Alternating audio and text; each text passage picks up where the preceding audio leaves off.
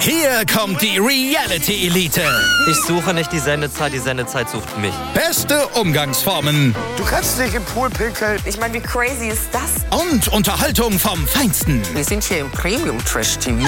Eine neue Folge Kampf der Reality Stars. Morgen 20.15 Uhr bei RTL 2. Wer privat ins Ausland reist, muss für Impfungen oft mehr bezahlen. Versicherte der Techniker Krankenkasse nicht. Wir übernehmen die Kosten für alle empfohlenen Reiseschutzimpfungen, abzüglich der gegebenenfalls anfallenden gesetzlichen Zuzahlung für den Impfstoff. Von Cholera über Malaria bis hin zu Tollwut. Die Techniker. Immer besser. Für dich. Und 17 Mal in Folge Deutschlands beste Krankenkasse laut Focus Money.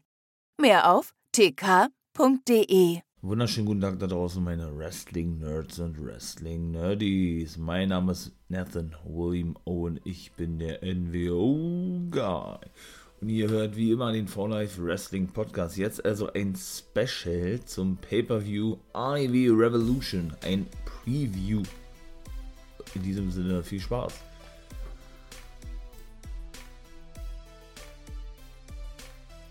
Das ging mir schon mal richtig gut los, meine Wrestling Nerds und Wrestling Nerdies, ja. Bei Revolution, alleine in der Buy-In-Show, praktisch der Pre-Show von Revolution, nicht nur geile Clips oder geile Vignetten, ja, zu den einzelnen Fäden bei Revolution wirklich gut zusammengestellt, muss ich echt sagen. Kam ja auch ähm, auf YouTube, kann ich euch natürlich empfehlen, ein Ivy Dark Special. Anderthalb Stunden knapp vor ja, dem eigentlichen Pay-Per-View, ne? Denn man hat ja, denke ich, mitbekommen, dass, dass, dass der gute Paul Wright, beziehungsweise The Big Show, ne, nicht nur mit einem, nicht nur gleich mit einem T-Shirt rauskam, wo drauf stand No More BS, also nie wieder Big Show, ne, sollte das heißen, durften sie natürlich äh, wegen dem Copyright nicht ausschreiben, ist er nun der neue Kommentator, der Co-Kommentator, neben dem guten Tony, Schier, Tony Schiavone, ne, bei Ivy Dark Elevator, so nennen sie ja die neue Dark-Aussendung in dieser Woche. Ja, da startet dann das zum ersten Mal. Er wird Co-Kommentator sein, wird aber auch, ich sag's jetzt äh, gerne nochmal, einen äh, neuen Superstar vorstellen, der bereits unterschrieben hat. Ein zukünftiger Hall of Famer. Oder nicht zukünftiger, was erzählt denn? Ein, äh, wie hat er gesagt, ihr habt ein, ein Hall of Fame Kandidat, glaube ich, hat er. Oder ein Hall of Fame würdiger, so hat er hier sagt er. Ein Hall of Fame würdiger Wrestler hat bei AEW unterschrieben. Und den wird The Big Show bzw. Paul Wright, also für, für mich immer sehr gewöhnungsbedürftig, ja. Muss ich mich auch erst daran gewöhnen, dass er jetzt unter seinem bürgerlichen Namen dort auftritt, ne? Wenn man ihn 22 Jahre, äh, meine ich, bei einer WWE gesehen hat als The Big Show, dann äh, fällt einem das schon schwer, ähm, ja, ihn dann auch immer nicht mehr unter die, den Namen ansprechen zu müssen, zu dürfen, wie auch immer, oder eben zu sehen. Ja, von daher äh, werde ich mich da, glaube ich, ein bisschen schwer tun als erstes, ja. Aber gut, ist natürlich eine reine Gewohnheits, Gewohnheitssache. Und wie gesagt, der stellt also heute, ja, einen Superstar vor. Da bin ich mal gespannt. Und es wird noch einen Mystery Man geben in dem Leiter-Match. Auch noch. Also da wird auch jemand sein Debüt geben, da weiß ich aber nicht. Aber ich glaube, der hat auch unterschrieben an Tony Schiavone. Also die verpflichten wirklich ordentlich Leute, ne? Und ich werde mal, mal ein paar NWS News hier für euch. Noch apropos, kommen auch bei Insta immer regelmäßig äh, News zur Road to WrestleMania und natürlich auch zu allen anderen Ligen. Also kann ich euch gerne wärmstens empfehlen und, und ans Herz legen, auch dort mal auf meinem äh, Account reinzuschauen. For Life Wrestling Podcast.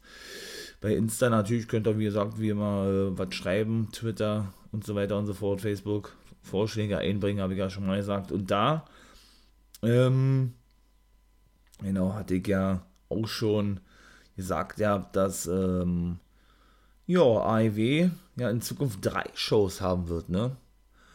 Die meisten sind davon ausgegangen, dass Dark Elevator, ne? Also AEW Dark Elevator, wo Paul White, beziehungsweise, oder aka The Big Show ja nun Color Commentator ist, neben Tony Schiavone, dass die praktisch die zweite Sendung wird von AEW. Sie ist es ja eigentlich schon, ja, aber dass man eben aus dieser Sendung die zweite Hauptshow macht, neben Dynamite.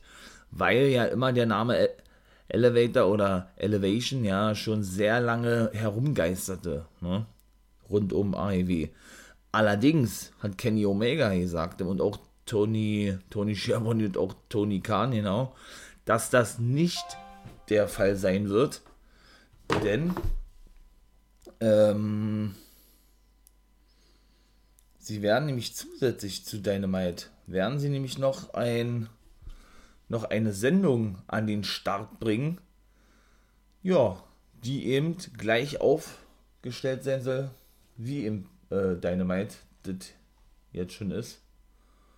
Und ja, haben aber den Namen nicht verraten, da bin ich mal gespannt war, äh, wie das dann alles aufgebaut sein, sein wird. Und wenn man dann wirklich drei Sendungen hat, a fünf Stunden in der Woche, muss man wirklich aufpassen, dass es nicht zu viel wird. Und da braucht man aber eben doch dementsprechend viele Wrestler. Ne?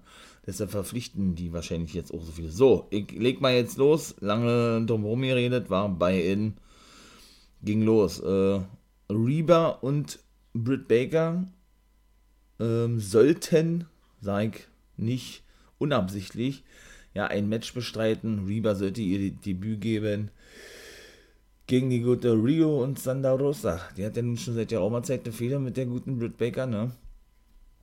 Genau, das äh, konnte aber so an sich als Tag Team nicht stattfinden, als, also in, ähm, na, zwischen Baker und Reba, genau, Reba not Rebel oder Rebel not Reba. Denn die gute Reba kam auf Krücken zum Ring gehumpelt. Die ist verletzt. Und daraufhin sagte die gute Britt Baker, aber du, äh, ich habe einen passenden Ersatz gefunden.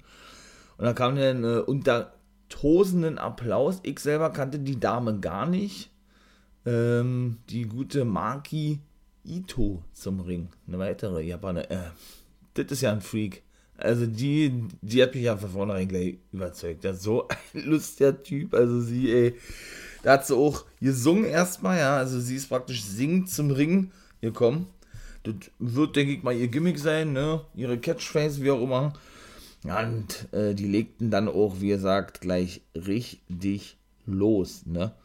Ähm, genau, das war dann, glaube ich, war das Rio gewesen? Genau, genau, die hatte angefangen gegen Britt Baker. Ah, das ging ja auch so hin und her, war auch ein richtig gutes Match gewesen, jetzt schon. Also schon in der Pre-Show, beziehungsweise in der Buy-In, wie, die, wie die das ja nennen, wurde uns schon gut was geboten, muss ich sagen, ja. Also, ähm, das gab auf jeden Fall von Rio zwei Dropkicks, genau, dann eine Headsetter gegen die gute Britt Baker, während dann Baker aber allerdings zurückkam und dann wiederum Olemaki Ito einwechseln konnte. Die wechselte wiederum auch mit Sanda Rosa, ne. Und Ole Rosa, Rosa, Ole Sanda Rosa, zeigte dann ein paar Schulterblocks gegen Ito. Das, äh, ja, das machte der, der Dame, der freakigen Dame aber gar nichts aus. Die blieb dann einfach ganz, ganz cool stehen, ja, verpasste dann selber noch ein paar Chops. Äh, genauso wie äh, ein paar Vorarms. Und beide, beide standen eben, ne, äh, wie eine ein, Ole Rosa, Ole Rosa, ich, ich sag mal Rosa, ja, Santa Rosa, so und ähm, oder Marquito. Und dann, ja, und sie machte immer zwischendurch da irgendwelche Faxen her, das war aber schon witzig gewesen, fand ja. Ähm, trat sie dann auf den Fuß von Sanda Rosa. Nur um dann schlussendlich, sie, sie ließ sich dann, glaube in die Seile federn, ja, und bekam dann wirklich einen Shoulderblock ab und ging dann eben auch mal zu Boden, die gute äh, Maki Ito. Nur um dann selber äh, ein Bulldog und eine Schlagserie in, der, in die Ringecke zu, zu zeigen gegen äh, die gute Thunder Rosa und ein Face-Slam, glaube ich, war das auch gewesen. Ein Face-Slam auf den Turnbuckle, aber das war wiederum ein Konter gewesen von Thunder Rosa. Also wie gesagt, das ging da hin und her, jetzt nicht so klassisch, ich sage jetzt mal 4-5 Minuten, weil ich ja auch schon der, in dem Review sagte, äh, Part 2 Smackety Smackdown oder da spare ich über Smackety Smackdown NXT UK und 2.5. Äh, genau. Und ja, das war dann, wie gesagt, äh, ein Schlagabtausch gewesen. Nicht hier 4, 5, 6 Minuten am Stück, wie man das so gewohnt ist, dass da jemand dominiert oder so. Ja, das ist auch, das, das finde ich eigentlich auch eine ganz geile Vorgehensweise im Match, ja. Und Dann, äh, dann ja, wird auch mal ein bisschen Double, Double Team Action, ne? Gegen die gute, äh, gegen die gute Ito von Olle Santa Rosa und Olle und Olle Rio. Ja, ich wollte gerade sagen, Santa Rosa hatte Maki Ito in einem Dragon Sleeper. Nee, das war eher so ein, eher so ein Sleeper Hold gewesen, würde ich sagen. Ja, da kam Rio an, angesprungen mit einem, äh, mit einem Dropkick und zeigte dann zum Beispiel später auch noch einen 619. Ja, wechselte dann, wie, also das, wie gesagt, das ging da hin und her, ja, wechselte dann wieder die gute Rosa ein. Äh, nee, Quatsch, die war ja drin gewesen, so ist es richtig. Und die wechselte dann Rio wieder ein. Ito und Olle Rio waren dann zum ersten Mal im Ring gewesen. Die beiden Japanerinnen ne, teilten sich dann da äh, ordentlich Chops aus und Schläge und Tritte und was weiß ich noch alle, ja. Alles. Und da wollte sich die gute Rio in, ja, äh, in Seilfeder, also ein Whip-In zeigen, sozusagen, ja. Wurde aber von Baker attackiert, beziehungsweise zog Baker ihr die Beine weg. Und dann war es richtig witzig, ich musste so lachen. Oder Maki Ito nun, wie gesagt, ja, der absolute Freaker. Ich hoffe, die, die sieht man noch häufiger. Ey, die, hat, die hat mich jetzt schon überzeugt. Sowas von lustig. Ähm, hat sie sich denn so ähnlich wie Olle Tomoaki Honma, den werdet ihr vielleicht kennen von New Japan, ja, hat sie sie auf den Schädel gehauen, ja. Äh, so eine Art, ich möchte jetzt ein Headbutt zeigen, was auch der Fall gewesen ist und wie sie sich hat fallen lassen, ja, äh, du haust dich weg, das sah so geil aus. Der ging natürlich nicht durch, ne, Ganz im Gegenteil, die, die knallte dann erstmal voran äh, auf der auf der Ringmatte, ja. Ja, dann wechselte sich die gute Britt Baker ein. Wie gesagt, die provozierte dann natürlich auch noch Sandra Rosa mit, mit äh, diverse Male äh, den, oder sie zeigte diverse Male den Mittelfinger gegenüber Sandra Rosa, ne. Die haben ja nun schon seit Jahrhundertzeit eine Fehde, zeigt doch so ein paar weitere Aktionen, ja. Ja, dann kam, wie gesagt, Olle Ito zurück, zeigte, zeigte praktisch äh, einen Sleeper Hold gegen die, gegen Rio, die sich, die dann auch schon wieder drin war, genau. Die konnte sich dann allerdings befreien und zeigte, äh, und trotzdem sie ja auch so, so dünne und spacke ist und so, ja, kann die nicht nur unter einstellen, sondern die teilt auch richtig geile Aktionen aus, finde ich, Olle Rio, ja. Hatte dann einen Slingshot gezeigt und einen High Cross Body bis, ähm, Genau, das ging dann bis 2 gegen Oli Ito und Ole Rosa, die sich dann eingewechselt hatte. Bearbeitete dann Baker die ganze Zeit, die ebenfalls dann drin gewesen ist. Ole, Ole Britt, the GMD of AEW. Äh, zeigte auch diverse Aktionen. Olle Sandra Rosa und zeigte dann äh, Seaton Senden gegen Olle Baker, was auch nicht zum, zum ähm, Sieg reicht. Und dann, ja, dann kamen die anderen auch hin, ne? Dann gab's da kennt man ja auch diese klassische Schlag, äh, Schlagserie, Schulterblock von allen vier und so weiter und so fort. Von den vier Damen, ja. Äh, bis dann die gute Maki Ito ein DDT zeigte gegen die, gegen die gute Sanda Rosa. Ja, dann wollte sie da zeigen, der ging aber schief. Ein Diving Kokeshi hatten die gesagt. Also, äh, ja, dann, äh, was, ja, bitte, ach so, ja, das war auch ein geiler Move gewesen. Olle Rio, die wollte auch eine Aktion zeigen, wurde dann aber ausgekontert von Maki Ito, die dann den Canadian Maple Leaf zeigte, praktisch den Finishing Move, äh, von dem guten Lance Storm. Sie rettete sich allerdings ins Seil, weshalb denn die gute Maki Ito loslassen musste. Dann folgte wieder da eine Schlagserie zwischen den, den, den beiden Japanerinnen, ja. Äh, dann wechselte sich Baker ein und dann legte die wieder wiederum richtig los. Ja, zeigte zum, oh ja, das sah auch böse aus, also sah richtig geil aus. Und Baker, ja, die hat auch ordentlich, ordentlich was auf Tasche, ey.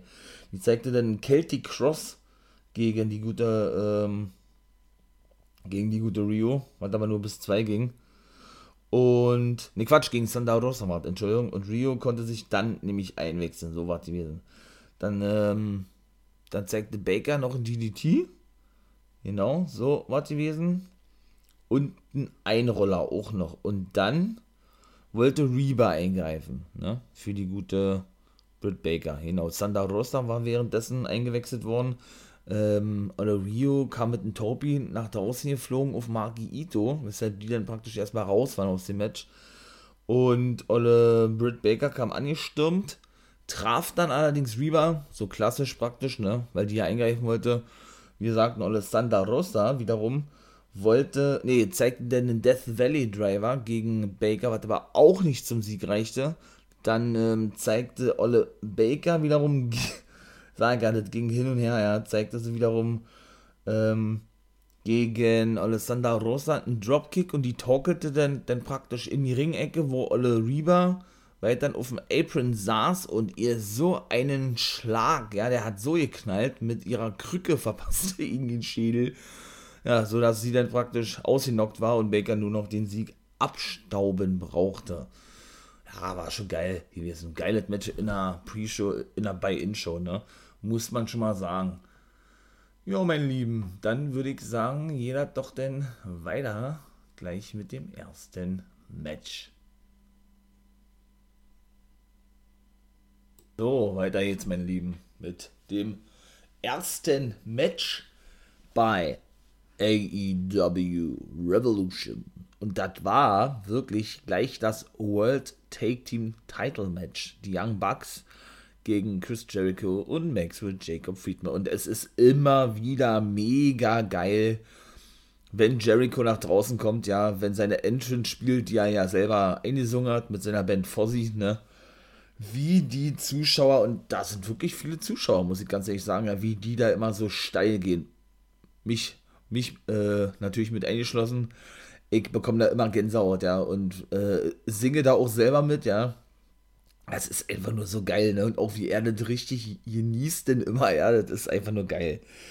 Und genauso geil war gewesen, als dann beide Teams eben zum Ringen gekommen sind und die gute Audrey Hepburn, wollte ich gerade sagen, Audrey Edwards. Aubrey Edwards, so ist es richtig die Titel hochhält, ne? Damit sie ihm zeigt, ey, das geht um die World Tag Team Titel. Geht erstmal Jericho zu ihr hin und schnappt sie erstmal den Gürtel und hält ihn dann praktisch so nach oben so nach, ey, hier, ich bin der neue World Tag Team Champion. ja, was soll man sagen, ne? Das ging natürlich gleich, äh, das Match war so geil. Das war so geil gewesen. Ähm, ja, das hat sich ja relativ zügig nach draußen verlagert. Ja, haben sie sich da draußen erstmal ordentlich, ordentlich, äh, in, ordentlich bekriegten in die Schnauze hauen, war. Und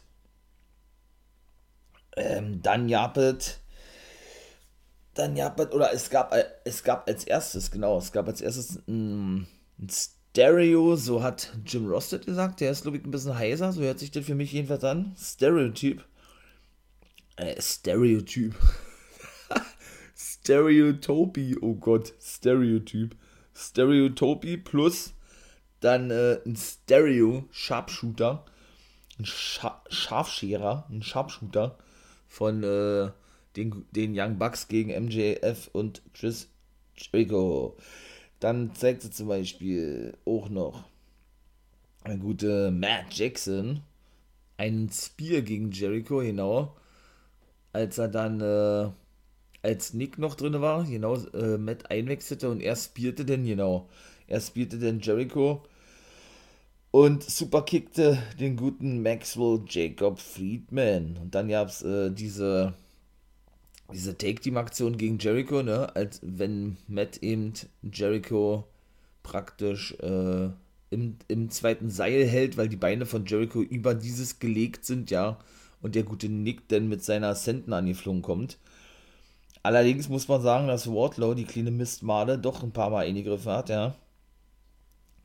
Ähm, und MJF dann auch ganz schön clever agiert hat, denn der hat nämlich gleich danach die Beine festgehalten vom guten Nick, denn ähm, der wollte nämlich nicht den Indie-Taker zeigen, nee, der wollte auf jeden Fall eine Aktion zeigen, was natürlich äh, nicht möglich gewesen ist, sondern dann kam nämlich der Lying Dropkick vom guten Chris Jericho, weshalb dann praktisch der Nick, der gute Nick Jackson, der gute Nick Jackson erstmal außer Gefecht gesetzt war. Ne? Dann, ähm, genau, dann griff nämlich Wardlow zum ersten Mal ein, siehst du? Oder seht ihr? Der attackierte dann nämlich den guten Nick Jackson außerhalb. Dann haben es wiederum, äh, einen, einen Double Flapjack. Genau, hatten sie das genannt, ja, oder das ist ja ein Flapjack von eben MJF und Chris Jericho gegen den guten Matt. Und danach haben sie dann natürlich wieder die Bucks schön provoziert, indem sie die Young Bucks Geste gemacht haben. Ole Jericho und MJF hat mir schon mal gesehen, so was, ja. Aber irgendwann konnte dann der gute Nick wechseln mit seinem Bruder Matt. Und dann räumte der natürlich äh, ordentlich auf. Ne? Das muss man ja dann auch mal so sagen. Allerdings, ja, war denn wieder der gute Maxwell Jacob Friedman gewesen, war? Der lenkte nämlich denn die gute Aubrey Edwards ab, indem er, ähm, ja, indem er ähm, praktisch in die Seile lag, ja, bisschen tat, als wenn er ganz, ganz doll angeschlagen sei. Und sie schaute nach seinem Befinden, sozusagen, ja. Und ähm, da wollte dann der gute Matt in die Seile federn, um dann, so denke ich, zumindest einen Dropkick zu, zu zeigen gegen den guten MJF, was aber nicht möglich war. Denn der gute Wardlow griff zum zweiten Mal ein und zog nämlich das zweite Seil runter, weshalb der gute Matt eben ja, auf den Hallenboden knallte, ne? Und genauso geil wie Maxwell Jacob Friedman. Für mich, wie ich ja schon mal gesagt habe, der beste Heel im Professional Wrestling. Da werden wir noch so viel Freude an diesen, an diesen Bengel haben, ja, mit seinen gerade mal 24 Jahren in den nächsten Jahren. Da freue ich mich jetzt schon drauf. Äh, provoziert natürlich die Crowd, wie immer, ja, das, kann er ja wie kein anderer. Das muss man mal wirklich äh, so klar sagen, ja. Hat den Jericho eingewechselt. Der hat dann erstmal einen Chop und einen Back Suplex. Ja, ich würde sagen, Back Suplex war das, gegen, ähm, gegen den guten Matt gezeigt, genau. Und dann haben sie auch gut zusammengearbeitet, die beiden und Jericho, muss ich wirklich sagen. Also, das passt da richtig gut, diese ganze Take-Team-Action, ja. Da gab es nämlich zum Beispiel, das sieht man eigentlich so von einem Take-Team auch selten, finde ich, ja, einen Double Vertical Suplex, also auch sehr lange gehalten, ja, die halten ja dann immer sehr, sehr lange den Gegner, wenn es natürlich ein Singles-Match ist, oder die Gegner eben sehr lange nach oben zum Vertical Suplex, ne, damit dann schön, und dann haben die Kommentatoren auch gesagt, ich glaube Excalibur war, damit schön das Blut praktisch äh, ja, in den Kopf steigt ne, und die Birne knallrot wird, nur um dann eben äh, irgendwann mal nach ein paar Sekunden äh, dann den eigentlichen Move zu, zu zeigen, in dem Fall den Vertical Suplex. Naja, auf jeden Fall. Ähm, ja, war es dann, genau, dann ging es, das ging bis zwei. Genau, Matt wollte, wollte dann versuchen zu wechseln mit seinem Bruder Nick. Allerdings äh, zog denn der gute Chris Jericho, zog denn die Beine weg von Nick Jackson, aber wirklich in letzter Sekunde und das ist wieder so ein geiles Timing-Ding, was ich schon mal gesagt habe, ich liebe sowas. Wenn das denn wirklich äh, sowas von auf den Punkt einfach stimmig ist, ja, und das ganze Match war stimmig gewesen, und auch was die Aktion betrifft, was, die, was, äh, was natürlich die Konter betrifft, eben ne, das Eingreifen bzw. das Wegziehen von den Beinen, damit da auf dem Apron knallt und das doch nicht zum Take kommt, also finde ich mega nice. Wie gesagt, FDR sind ja für mich da die absoluten Götter drin, ja. Die feiere ich ja richtig ich weiß auch gar nicht, sind die in dieser Take Team Battle Royale dabei? So sah das nämlich ja nicht aus. Ne? Das wäre eine absolute Schande eigentlich. Das, wäre ein richtiger, das wäre nicht nur ein Verlust, sondern das wäre richtig, ja, das wäre richtig kacke, wa? Wenn die nicht dabei wären. Muss ich mal ganz ehrlich sagen. Auf jeden Fall ähm, gab es dann nämlich ein, ein, Double DDT von Ole Matt, genau, der konnte dann nämlich, äh, der konnte dann nämlich endlich mal ja, nach ein paar Mi Minütchen konnte er dann endlich mal äh, wechseln mit seinem Bruder Nick. Ah, und da gab es von dem, keine Ahnung, was der alle da gezeigt hat. Ja, seine ganze Kick-Serie, irgendwie vom Superkick bis in diese eingesprungenen High-Knee-Kick in die Ringecke, äh, bis, äh, boah, eingesprungener, äh, eingesprungener Bicycle-Kick und was Nick ja da alles immer auspackt. Ja, das wisst ihr ja selber, seine ganze Kick-Serie, denke ich, ja. Dann hat er, äh, boah, das war auch eine richtig geile Aktion. Da muss ich mal kurz überlegen. Äh, da war das nämlich so gewesen, genau, der hat die Kick-Serie gezeigt gehabt. Und dann, ähm, dann kam der übers dritte Seil gesprungen, also sprich, er wäre dann immer, oder er, er zeigt dann Kick, ne, geht er dann durchs zweite Seil und wäre dann immer auf den anderen Gegner, in dem Fall mit Moonsault auf Jericho springen, hat sich aber dafür entschieden, praktisch äh, auf Max und Jacob Friedman zu springen, also sprich in den Ring rein und zeigte da praktisch einen eingesprungenen Canadian Destroyer. Ein geiler Move, auch so ein fetter Move, finde ich, ja. Richtig geil. Der ging natürlich auch nur bis zwei, ne? Ähm, boah, ey, das ging da auch hin und her, ja. Obwohl da, wie gesagt, zwischendurch im Gegensatz zu den anderen Matches eben auch mal so drei, vier, fünf Minuten das so gewesen ist, dass, äh, ja, dass man da ununterbrochen Aktion zeigte, wie ihr wahrscheinlich schon mitbekommen habt.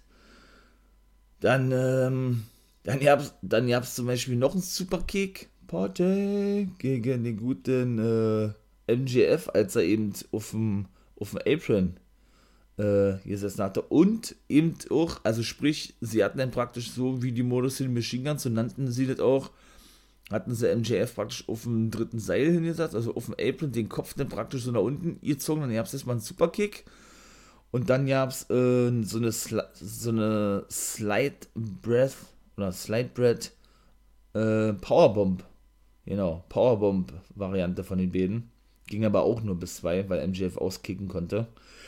Dann kam Jericho rin, äh, hatte versucht, die Words of Jericho zu, zu, zeigen gegen Matt, der ihn allerdings einrollte und Jericho gerade noch so rausgekommen ist, ja, weil Matt eben, ähm, genau, die, der reguläre mit Olle Jericho gewesen ist. Ja, und dann kam MJF eigentlich auch relativ schnell wieder zurück, ja. Er hatte nämlich schon wieder das Bein festgehalten von Olle Nick.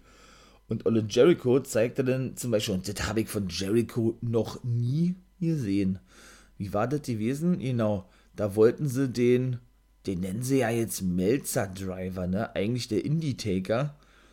Wollten sie zeigen, genau, Olle MJF hielt die Beine fest, wie gesagt, für Nick zum zweiten Mal schon und den konterte allerdings Jericho aus, diesen Indie-Taker, sag ich mal jetzt weiter, ja, und zeigte selber einen Pile-Driver. Hab ich selber noch nie gesehen von Jericho. Mega geil gegen Olle Matt, ja. Und da kam dann nämlich, ähm, da kam dann nämlich ähm, Olle, Olle, Olle, Olle, Olle, Olle, Olle Matt. Ne, Quatsch, stimmt da ja nicht. Olle Nick, genau. Matt hat ja den Piledriver abgekriegt. Und Nick kam dann in den Ring gesprungen. So ist es richtig. MGF kümmerte sich um, um Matt Hardy.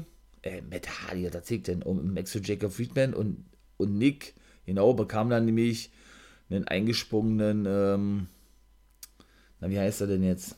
Äh, hm, einen eingesprungenen, na, wie heißt denn der andere Finisher von Jericho ab? Äh, äh, ich weiß es nicht. Auf jeden Fall, ja, hat er dann auch noch die Words of Jericho abgekriegt. Der gute Nick Jackson von Olle Chris Jericho, ja. Und genau, Nick kann dann irgendwann nämlich äh, wechseln mit seinem Bruder. Doch dann hat er die Rechnung ohne den, den Newton Demogod, ohne den guten Le Champion, den ehemaligen Y2J, gemacht, denn der nahm auch den guten Matt Hardy in die Walls of Jericho. Da hat sich wiederum mal MJF wieder eingewechselt, nachdem er ja nun ein bisschen Pause gemacht hat und den alten Mann hat arbeiten lassen, ja. Äh, da zeigte er dann genau das Cover gegen Matt, was nicht durchging und dann an, angeblich und dann anschließend eine Sit-Down-Powerbomb und dann natürlich ne, die Provokation hier, suck it, Richtung äh, Matt Jackson hat dann immer wieder seinen Kopf nach unten gedrückt gehabt. Ja, ach, keine Ahnung, wie, wie oft er denn das, gesagt hatte mit Zacke, ja. Auf jeden Fall, äh, genau, war das dann so gewesen, dass nämlich das wieder zum Indie, oder dann sollte es wieder den Indie-Taker geben gegen, gegen Jericho. Und Jericho, ähm, nee, und Jetzt kommt es nämlich erst. Seht ihr? Genau, da war, da war ich nämlich ein bisschen zuvor ähnlich gewesen. Jetzt war das nämlich so gewesen. Dann den konterte Jericho in Piledriver. So ist es richtig. Und dann reagierte er nämlich richtig zügig, weil der gute Neck dann mit dem Coldbreaker, das ist, das ist der Finisher, genau, den zeigte Jericho dann gegen den heranfliegenden Nick Jackson, das ist richtig. Und Max und Jacob Friedman, der rollte dann nämlich den guten Matt ein, was natürlich nur bis zwei ging. Und Matt kam dann auf jeden Fall irgendwann zurück, ja. Bekam dann aber, und das, ja, das äh, hat den Gegner ein bisschen wehgetan, wollte sich wieder äh, in, die, in die Seile federn lassen, bekam dann, und Jericho sprintete schnell in seine Ringecke hin und nahm sich sein Baseballbett und schlug damit voll, volle Möhre in den Rücken vom, vom guten Matt, sodass der dann natürlich zu Boden sackte, logischerweise. Und ja, so ganz verstanden, wie die das sagten, wie sie die Aktion, also ich hab für diese Aktion gar keinen Namen gewusst, wenn ich ganz ehrlich in Doherty Seeker oder sowas hatte Excalibur den genannt, der scheint wirklich jeden Move mit, die, mit Namen zu kennen, das ist unglaublich. Ähm, das war dann praktisch, dass MGF sich an, die, an den Seilen festhielt, aber den Kopf von Matt zwischen seinen Beinen äh, klemmte, sich dann nach oben federte und dann praktisch zurückfederte zum Ring und praktisch, äh, oder nicht praktisch, und dann den DDT zeigte. So einen eingesprungenen, ja, eingesprungenen äh, DDT, würde ich jetzt mal sagen, ja.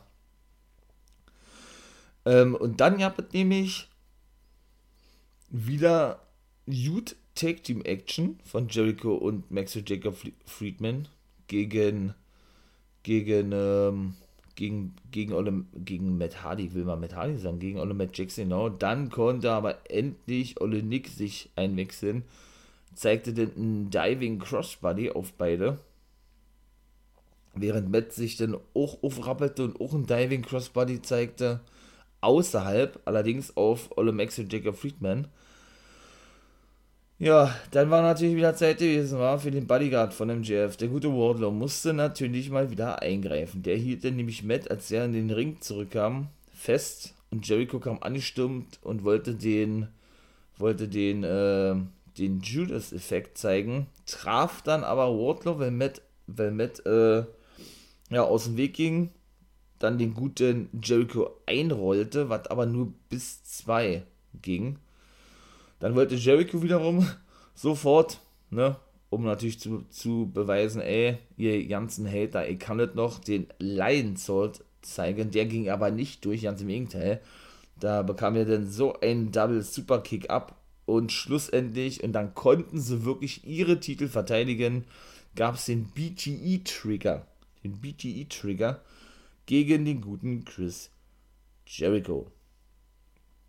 Nein, stimmt da ja nicht. Und MJF, äh, ja, und danach war es dann vorbei gewesen. So ist es richtig. Denn äh, MJF konnte nämlich in der letzten Sekunde, in der letzten Millisekunde noch unterbrechen und bekam dann unglaubliche neun Superkicks ab. Also abwechselnd von Nick und Matt und dann noch einen gemeinsam, genau wie, genau wie Jericho also der hat einen Double Superkick abbekommen und dann, jetzt bin ich richtig, gab es den, jetzt nennen sie ihn ja Melzer Driver, eigentlich Indie Taker gegen Jericho zum Sieg. Wow, also das war wirklich ein richtig geiles erstes Match. So, mein Lieben, weiter geht's dann. Also Wettmatch Nummer 2, beziehungsweise Nummer 3, wenn man natürlich die bei In oder Pre-Show mitzählt, ne? Ja, das war dann nämlich auch schon die Casino Battle Royal oder Casino Royale gewesen. Royal Take Team Match.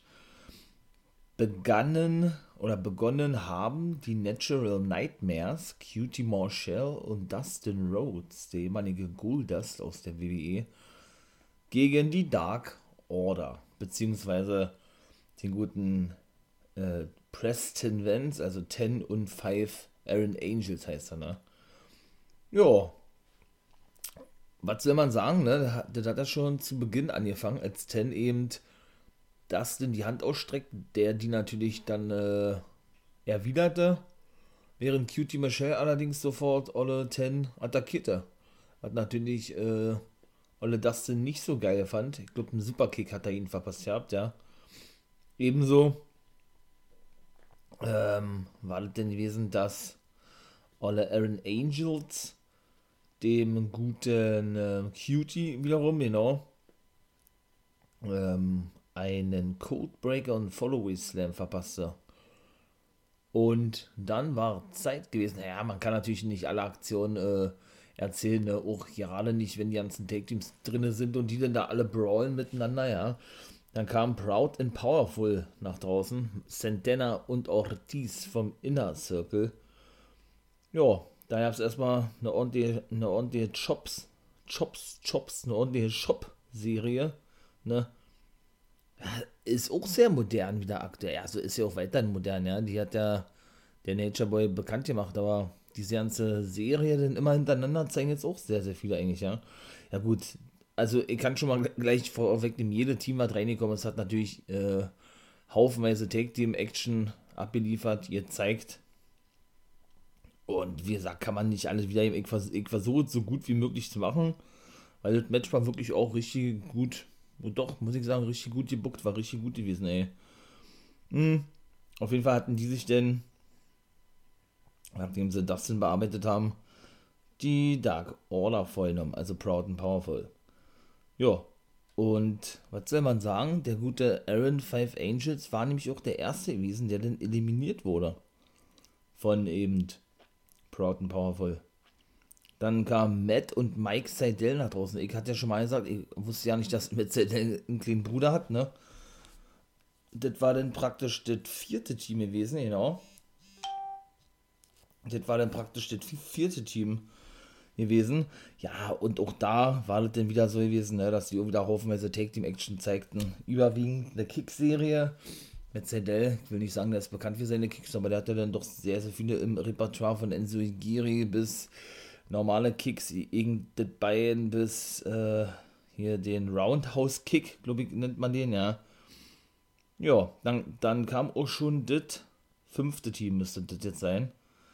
Ähm, 1, 2, 3, ja, genau. Und das war nämlich Stu Grayson und Evil Uno gewesen, also das zweite Team der Dark Order. Das waren ja alle drei Take-Teams dabei, ne? Oder ähm, Alex Reynolds und Johnny Silver sollten ja auch noch später kommen. Und auch die hatten natürlich ordentlich äh, Take-Team-Action gehabt und haben unter anderem dafür gesorgt, dass der kleine Seidel oder Mike, der nicht großartige Aktion zeigen durfte, ähm, eliminiert wurde. Und dann taten die wieder sich, also Stu Grayson und Evil Uno ja zusammen mit Olle Preston Vance, also mit Olle Ten. Und genau. Und attackierten denn die alle, also arbeiteten dann als Trio zusammen. Hm, da hatte denn der gute Preston Vance, ich weiß ja nicht, wen er ans Spinebuster ver verpasst hatte, war das ja denn gewesen oder was? Auf jeden Fall kam dann, ähm, kam dann nach draußen das fünfte Team. Nee, das, sechste Team. Ja, das sechste Team, der Gun Club. Aber nicht Billy Gunn mit seinem Sohn Austin Gunn, sondern Austin Gunn mit seinem älteren Bruder Colton Gunn, der wohl auch unterschrieben hat. Wobei ja nun der junge Gunn, in dem Fall Austin, ja nun schon wesentlich früher zu sehen war als Colton, der meistens immer nur Zuschauer gewesen ist. Ne? Ja, auch die haben dann natürlich haufenweise Action gezeigt, ja, während Austin dann zum Beispiel einen Spear zeigte, ich meine gegen Santana war gewesen und Ortiz, Ortiz schmiss dann Matt Sandel nach draußen, weshalb das praktisch die dritte Eliminierung war, aber das erste richtige Take-Team mit den Sandel Brothers dann draußen gewesen ist. Und dann kam die Nummer 7, ja, auch sehr, sehr, sehr geil gewesen, weil die sich ja bei Dark gefunden haben eigentlich, ja. Und ich finde die wirklich richtig gut. Ja, scheint wohl wirklich ein reines Take-Team zu sein. Ich dachte als erstes so, dass alle Caesar Bononni eher so ein Bodyguard ist von Pretty Peter Evelyn. Aber nö, das war nicht wirklich der Fall gewesen. Ja, auch die hatten dann natürlich haufenweise Action, ja, wobei ich sagen muss, da habe ich ja auch schon ein paar Mal gesagt, gerade zu Caesar Bononni, mir das immer so rüberkommt, als wenn der immer zu übereifrig ist irgendwie ne, und die Aktionen nicht so richtig durchbringen kann oder sehr unsauber zeigt, ja. Und da war das nämlich auch wieder so der Fall gewesen. Also eliminiert wurde da keiner, dann Nummer 8 war Varsity Blonde gewesen. Das waren äh, Griff Garrison und Brian Pillman Jr., genau. Ähm, und da war zum Beispiel gewesen, dass die äh, einen Splash gleich zeigten, genau.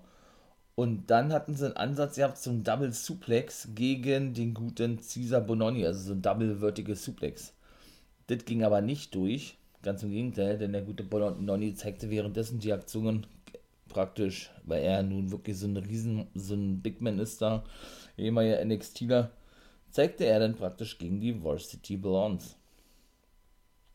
Und da war aber für sein Tag Team Partner schon wieder vorbei gewesen. Der gute Peter Avalon, der wurde nämlich eliminiert von Olle Colton Gunn, glaube ich, war gewesen. Das war jetzt nicht Austin, ich glaube, das war Colton gewesen. Ja, dann wollen die auch noch den guten ziehen. Und dann kam es wirklich zu einer Kontroverse. Ich habe ja vorher Raumer Zeit, könnt ihr dann natürlich gerne rein, reinhören. Nicht, dass es da jetzt, ich Schwachsinn. Das habe ich erzählt, das muss man kurz überlegen. Oder nicht erzählt, das habe ich vermutet gehabt. Es kann ja eigentlich nur in, einem, in einer NWO Guys World Folge gewesen sein. Genau, äh, wo ich ja mal auf AEW und NXT zurückblicke, was jeden Freitag hoch, hochgeladen wird von mir. Denn dort sagte ich ja, als bekannt wurde, dass Sean Meluta, ne Quatsch, nicht, nicht Sean Meluta, oder Sean Dean, genau. War, war das Sean Dean? Nee, auch nicht. Nicht Sean Dean, das war äh, Brian John, ähm, oder Dings gewesen. Oder Johnson gewesen. Als der unterschrieben gibt, ähm, sollte, sollte man noch denn zum guten Cutie Marshall hingucken, hatte ich ja gesagt habt, ne? Weil wenn man den Blick da schon gesehen hat von denen, wie sich Olle, Olle ähm, Johnson doch bei allen bedankte, gerade auch bei Dustin Rhodes und Cutie Marshall, aber ausließ, ja, dann war das schon vorherzusehen gewesen und Cutie war ganz schön angefressen und angepisst gewesen. Das habe ich ja gesagt, ihr habt ja. Und das sollte sich eben auch hier bewahrheiten. Denn es kam nämlich dazu, dass der, dass der gute Gun Club, also Austin und Colton Gun, genau, ähm, den guten Caesar Bononi eliminieren wollten. Doch, dann kam auf jeden Fall der, eben der gute Cutie Marshall. Sie hatten praktisch Caesar Bononi schon übers Seil gehoben, kennt man, ne? So klassisch Royal Rumble-mäßig eingehen. Dann kam aber Cutie an, nahm sich die, die, die beiden Brüder, also Austin und Colton Gun, und warf dann die übers Seil, sodass Caesar Bononi eben gleich mit rausflog. Also der hat dann drei gleichzeitig eliminiert gehabt. Kurios daran ist ja nur, dass der Gun Club ja zu der Nightmare Family zählt, ne? Und Cutie Marshall natürlich ebenso, denn der hat ja eine eigene Schule mit dem Namen der, mit dem Namen Nightmare Factory gemeinsam mit Cody Rhodes, der ja der Anführer dieser Nightmare Family ist, ja. Ja, wie gesagt, der gute, äh, der gute, ähm, na, Dustin Rhodes, genau. Der ist ja, der ist dann schon geschockt gewesen, dass, dass Cutie ohne mit der Wimper zu zucken, äh, so hat er zumindest da, dargestellt oder verkauft, oder dass denn äh, seine Bane Buddies, in dem Fall den Gun Club, äh, rauswirft. Und dann kam was richtig Kurioses, denn Cutie winkte praktisch ab und ging selber übers dritte Seil, also er eliminierte sich selber, ließ einen verdutzten Dustin Rhodes zum zweiten Mal, nachdem er ja nun schon den Handschlag verweigerte zu, zu Beginn des Matches und gleich einen Dropkick auspackte oder einen Superkick, ja, spuckte Dustin Rhodes noch hinterher und verließ dann schlussendlich äh, nicht nur den Ring, sondern auch, ich sag jetzt mal die Halle, ja. Also, oder das Geschehen zumindest. Und danach kam Bear Country rein als Nummer 9. Ah, das ist auch ein geiles Team, ja. Also, die habe ich auch ein paar Mal gesehen in der Indie-Szene. Beer Boulder, jetzt sag ich schon wieder Bier. Bear Boulder und Bear Bronson. Wirklich ein cooles Team, feier ich. Da zeigte zum Beispiel, ich glaube, das war Bär Bonsen, Bär Bonsen, Bär Bronson, meine Güte, gewesen. Der zeigt zum Beispiel eine Powerbomb, beziehungsweise eine, Spi äh, eine Spinebuster-Variante, hätte ich beinahe gesagt. Nee, äh, ein Spinebuster mit Brian Pillman Jr., aber jetzt nicht einfach nur einen normalen Spinebuster, sondern er nahm ihn hoch, zeigte den Spinebuster, wie gesagt, dann auf Santana den er nämlich zuvor, glaube ich, äh, nee, den hat er mit einem Spinebuster niedergestreckt. So, jetzt komme ich nicht, dass ich durcheinander komme. Und er schnappte sich Brian Pillman Jr., so ist es richtig, mit einem Piledriver, nicht Spinebuster, mit einem Piledriver. Und diesen Piledriver zog er durch indem er sich auf Santana fielen ließ und natürlich Brian Pillman Jr. logischerweise ebenso auf Santana aufschlug, ja. Während Olle Bear Boulder eine, also gleichzeitig ein Front Slam gegen Griff Garrison war, glaube ich, und eine Powerbomb gegen Evil Uno zeigte, der angesprungen kam. Also, das sind auch richtige Monster, die, die beiden, finde ich, ja. Dann gab es zum Beispiel auch noch äh, einen Double Pelé Kick von allerdings Stu Grayson gegen den Good, äh, gegen Bear Country. Und dann hatte er ja versucht, einen Torture Slam oder was? Das ist ja wirklich einer, der hatte richtig Power, war für seine Größe. Also der ist jetzt äh, nicht so, so breit und so massig wie jetzt zum Beispiel Bear, äh, Bear Country, ja. Aber nahm dann, glaube ich, Bear Boulder hoch und wollte genau so ein Torture Slam, Torture Splash zeigen, wie auch immer, ja wurde dann nochmal schlussendlich von den beiden eliminiert, weil der eine vom anderen, also von seinem Take-Partner Bear Bronson, also Bear Boulder, wurde von Bear Bronson runtergezogen bei den eliminierten Stu Grayson. Nummer 10 war der Jurassic Express und das ist ja auch so eine geile Entrance, ja, von, Mar von Markus Stunt, beziehungsweise von Jurassic Express. Da feierten dann, dann natürlich alle mit, war ja eigentlich klar gewesen. Ähm, ja, da macht er erstmal gleich, war der gute Luchasaurus, klar, ey, ich bin hier der, der Big Man, indem er nämlich äh, den Varsity Blondes erstmal schön einen Double Joke Slam verpasst, ja. Dann gab es zum Beispiel auch noch, ähm, ja, Jungle Boy, ey, hat auch geile Aktionen gehabt, muss ich wirklich sagen, ey. Eine Hetze gegen Ortiz hat er zum Beispiel gezeigt gehabt, ja. Und hat ihn dann schlussendlich auch eliminiert gehabt. Und Olle Caesar Bononi, genau, der sich dann mit Lucha House Party, mit, mit Olle Lucha äh, Lucha, mit Olle, ja, ja doch, Luchasaurus anlegt, ist doch richtig. Wurde dann schlussendlich ebenso von diesem eliminiert. Und der eliminierte dann kurz danach auch noch Griff Garrison. Und Jungle Boy schmiss dann auch noch Santana nach draußen. Also die beiden räumten richtig auf. Markus Stunt kam zum Beispiel auch noch drin. Der griff dann praktisch ein, ja, und zeigte eine Hetze gegen Evil Uno der dann ja ein bisschen übertrieben, weil er sehr weit vom Apron weg gewesen ist, gegen den Ringpfosten knallte und schlussendlich auch eliminiert wurde. Also das war schon, äh, ja, da war schon ganz schön Action gewesen, wo Jurassic Express reinkam. Nummer 12 war dann Private Party gewesen. Ja, auch die haben wieder haufenweise Take Team Action gezeigt. Dann ist der erste Weile Killer eliminiert worden. Dann war auch schon die Nummer 13 dran mit dem, mit den guten STU-Mitgliedern. Alle Cass und Daniels also Christopher Daniels und Frankie Kazarian. Mm, und die zum Beispiel, genau, die schmissen nämlich den guten Luchasaurus nach draußen. Ähm, nachdem, ähm, jetzt wollen wir mal kurz überlegen, nachdem er ähm, einen Double Joke glaube ich, wieder zeigen wollte oder so, ja. Und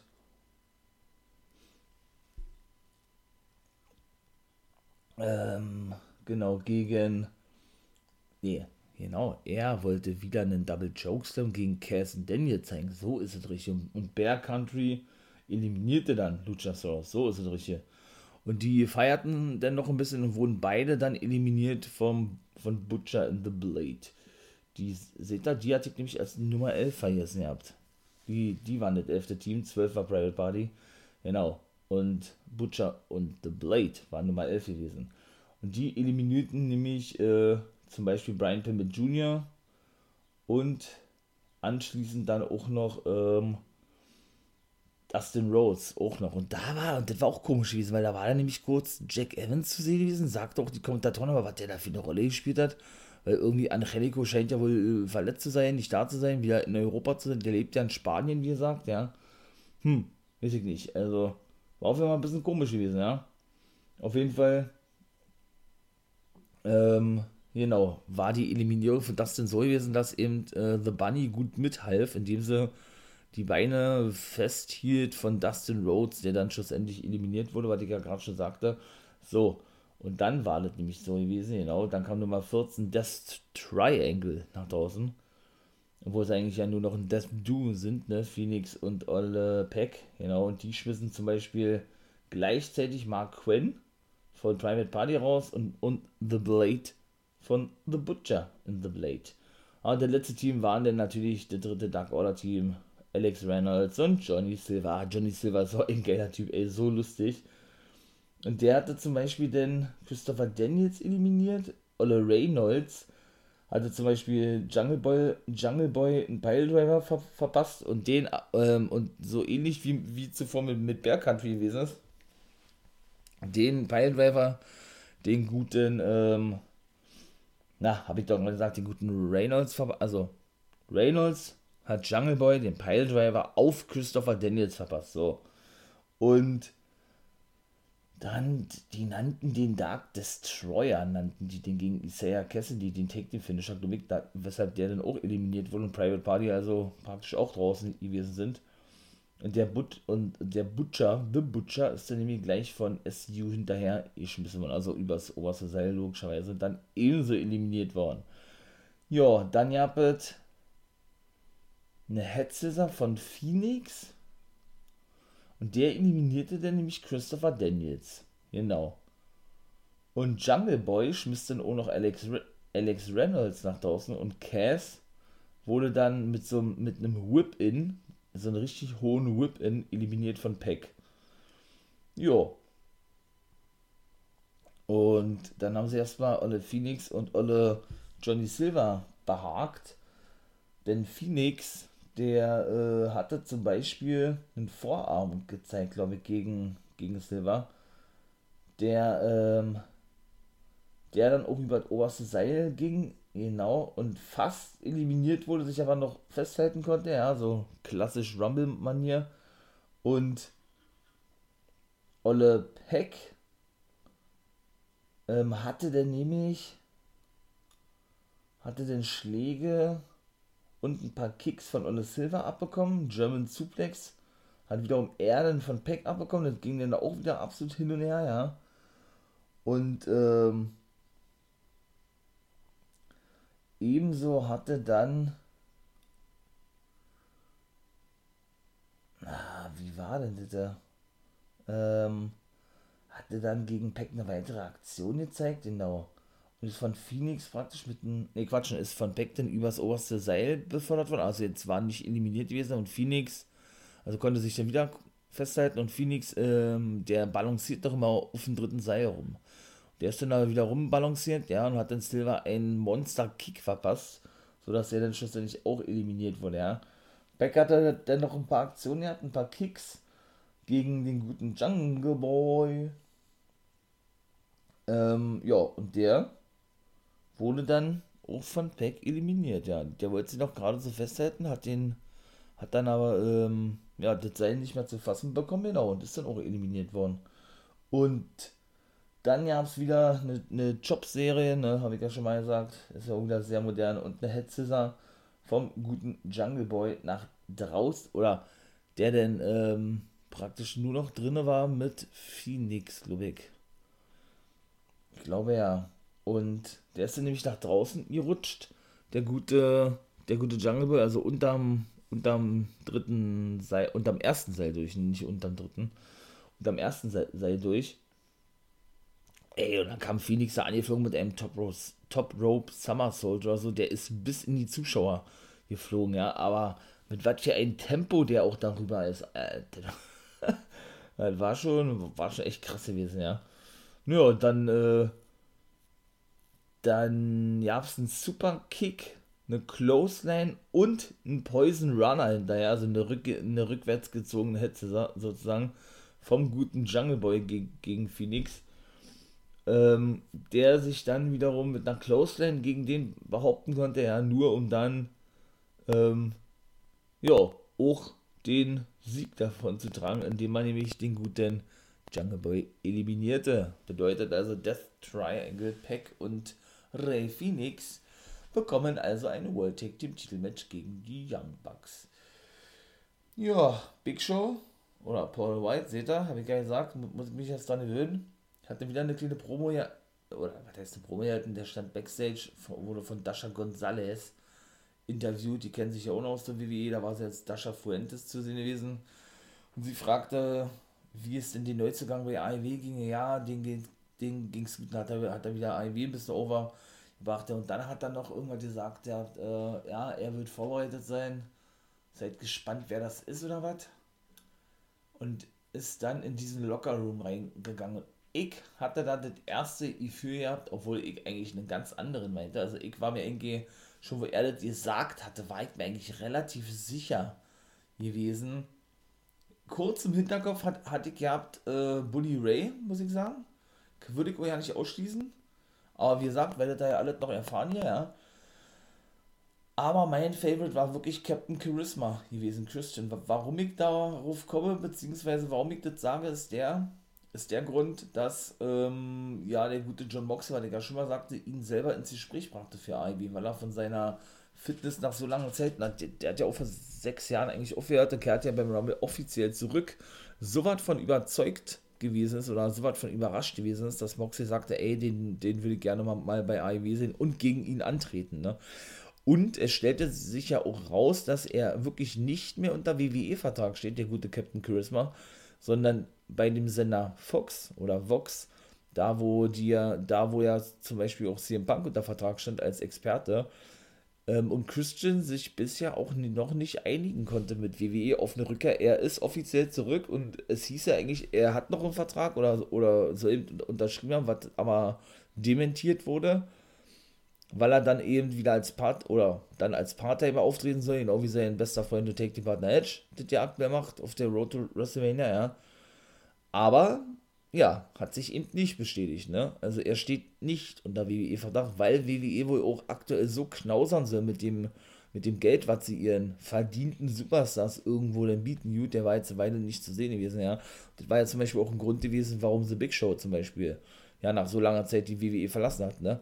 Weil er ähm, schlecht eingesetzt wurde und er wollte wesentlich mehr Matches bestreiten äh, und nicht nur so, so, so wie eine Attraktion behandelt werden, wie er selber gesagt hat, wobei man eigentlich immer dachte, dass das auch von ihm ausging oder so, ja, weil er ja sagte, äh, lange Wrestling werde er nicht mehr, hat er eigentlich mal gesagt, vor ein, zwei Jahren und sagte, äh, er hat ja alles schon erreicht, was er wollte und will nur noch die jungen Leute overbringen, weshalb der Wechsel ja sehr überraschend kam für mich jetzt und äh, wirklich ja wie aus nichts eigentlich nach über 22 Jahren.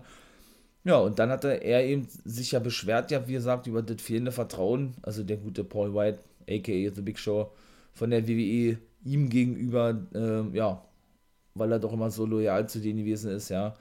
Sie aber eben, wie gesagt, äh, durch die Corona-Pandemie, obwohl sie da das höchste Einkommen in der Geschichte WWE erzielt haben, äh, ja, nicht mehr bereit waren, ne, die, ihm so viel Geld zu bezahlen, wie sie bisher gemacht haben. Und es sollte eben auch nichts daran ändern, dass er genauso viel oder wenig Auftritte absolvieren sollte, wie er zuletzt gemacht hat. Und das wollte er eben nicht. Ne? Deshalb hat er eben die WWE verlassen. Und mein Tipp ist deshalb Captain Charisma Christian. Bin ja mal gespannt war und ihr mit Sicherheit auch, was da dann wirklich so rausgekommen ist. So, mein Lieben, das ist jetzt schon 57. Eieiei ey, drei Parts will ich eigentlich nicht machen, weil ich versuche mich mal beim zweiten kurz halten. Ich wollte eigentlich auch nur einen Part machen, aber wird dann, glaube ich, wieder ein bisschen zu lang. Weil in dem Fall verabschiede ich mich mal erstmal, war. Ähm, genau, habt mal einen schönen Tag. Hört hier fleißig die Podcast-Folgen ab. Lasst doch mal ein Abo da, wenn ihr, wenn ihr wollt. Wäre sehr geil. Mal ein kleines Feedback geben, wie, wie ihr findet, wie ich das so mache. Ähm, ob ich denn hier noch erzähle oder ähm, ja wie, ihr generell so die, die Podcast-Folgen findet. Bringt, bringt ein paar Vorschläge ein.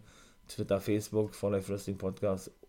Auf Insta Instagram kommt natürlich auch äh, regelmäßig Wrestling-Stuff, Wrestling-News. Versuche ich mich mal sehr kurz und knackig zu halten. Aber nicht nur auf der Road oder nicht auch von der Road to WrestleMania, sondern wirklich von allen Wrestling-Ligen. Ne? In diesem Sinne, mein Lieben, habt euch wohl, ne?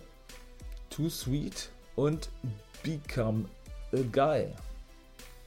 Meine lieben Wrestling-Nerds und Wrestling-Nerdies.